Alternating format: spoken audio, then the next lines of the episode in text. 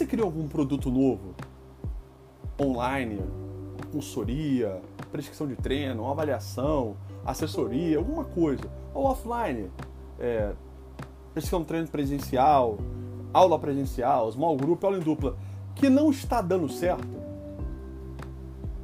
você achou que o que você criou vai ser um produto que captaria mais clientes, né, fazer uma boa oferta, é, usar um bom copywriter, faria que você se conectasse melhor com essas pessoas? E você não está conseguindo. Você não entende por quê. É, muitas vezes isso acontece por uma comunicação errada. As estratégias de marketing digital que você está utilizando não pode não estar tá se conectando às pessoas certas, né? Que são, é o seu cliente ideal, é o buyer que pode comprar o, o teu serviço. De uma forma geral, é, isso, é, esse insucesso que você pode estar tá tendo também pode ser por uma outra coisa, que é justamente você não está conseguindo resolver o problema desse cliente que você está buscando se conectar de forma diferenciada ou de forma é, melhor, menos estressante, mais agradável, mais confortável, de forma mais rápida ou com resultados melhores do que você fazia antes ou em relação aos seus concorrentes. Uma boa é, dica que eu posso te dar para você consertar esse produto, entenda uma coisa, você não vai acertar de primeira. Ninguém acerta de primeira quando faz um produto novo. Esse produto precisa de ajustes.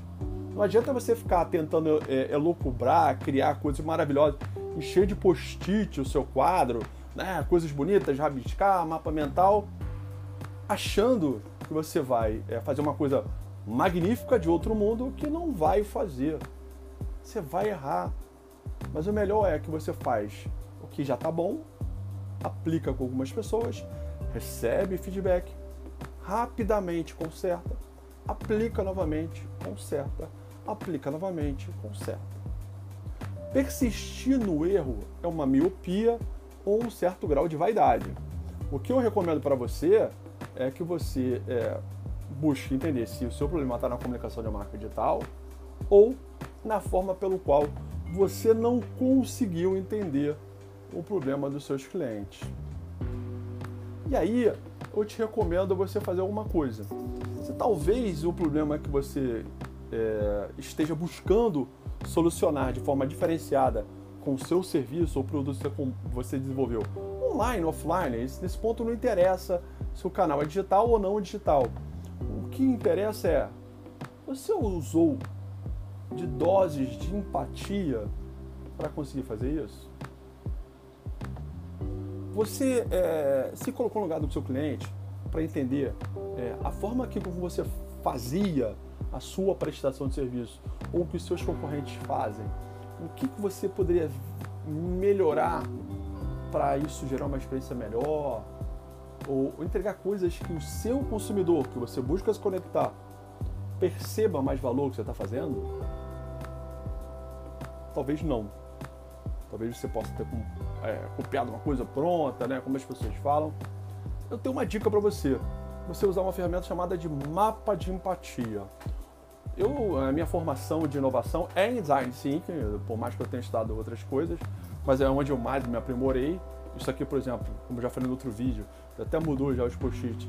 Por exemplo, é um Service Design que é, um, é, uma, é, um, é, uma ferramenta que eu uso que é de Blueprint para mapear a jornada do consumidor. Isso é um e-commerce de comida orgânica que a gente está atendendo na empresa que eu sou sócio, chama agora e agora empreendedor. A gente fez uma reunião no escritório semana passada e hoje a gente revisou. Então recoloca tudo lugar, altera algumas coisas. Mas o Design Sync, ele é uma metodologia, uma ferramenta né, de trabalho que vem ajudando é, várias pessoas que trabalham com inovação no mundo. E o Design Thinking ele é importante porque ele é, traz a oportunidade de você ser mais empático e resolver isso de forma bastante diferenciada, bastante diferente. E o mapa de empatia é uma ferramenta, dentre várias ferramentas que a gente tem. É, o criador né, do mapa de empatia recentemente, ele revisou o modelo.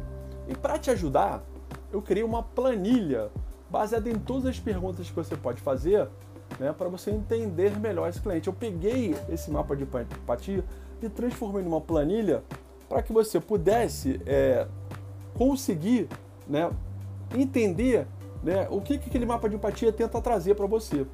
Então, se você quiser receber um novo mapa de empatia, já numa versão em português, e essa planilha para te ajudar a preencher com as perguntas em cada campo, entra no link é, da bio minha do Instagram, que tem um acesso ao meu contato WhatsApp, ou manda é, é, é uma mensagem para mim no direct no canal que você está se conectando, ouvindo esse, esse material, ou se quiser, manda um e-mail para o contato arroba personalsincas.com.br e outra opção é você entrar lá no site da gente e mandar uma mensagem para mim, que eu te mando isso.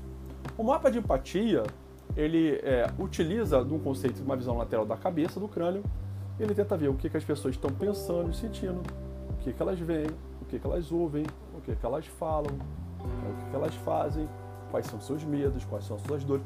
Quando você consegue entender nesse contexto, é, isso é importante e é bastante amplo, porque te ajuda a, a se colocar na cabeça, no lugar do consumidor. Muitas vezes, quando a gente fala para alguém fazer exercício, as pessoas têm dificuldade. Então, esse, essa planilha que eu fiz, baseada até na metodologia e revisada nova do criador do mapa de empatia, é, vai ser um passo a passo muito mais simples que você vai preenchendo e vai te ajudar a entender melhor como o cliente que você quer se conectar, o que, que ele espera, o que, que ele quer, o que está gerando problema para dele, frustração, quais são os seus sonhos, quais são os seus objetivos, para que você possa fazer o seu produto de forma melhor e ajustar e consertar ele. Tá bom? Ó, espero te ajudar. E não se esqueça, o meu propósito é tornar você um empreendedor ou uma empreendedora de sucesso. Grande abraço.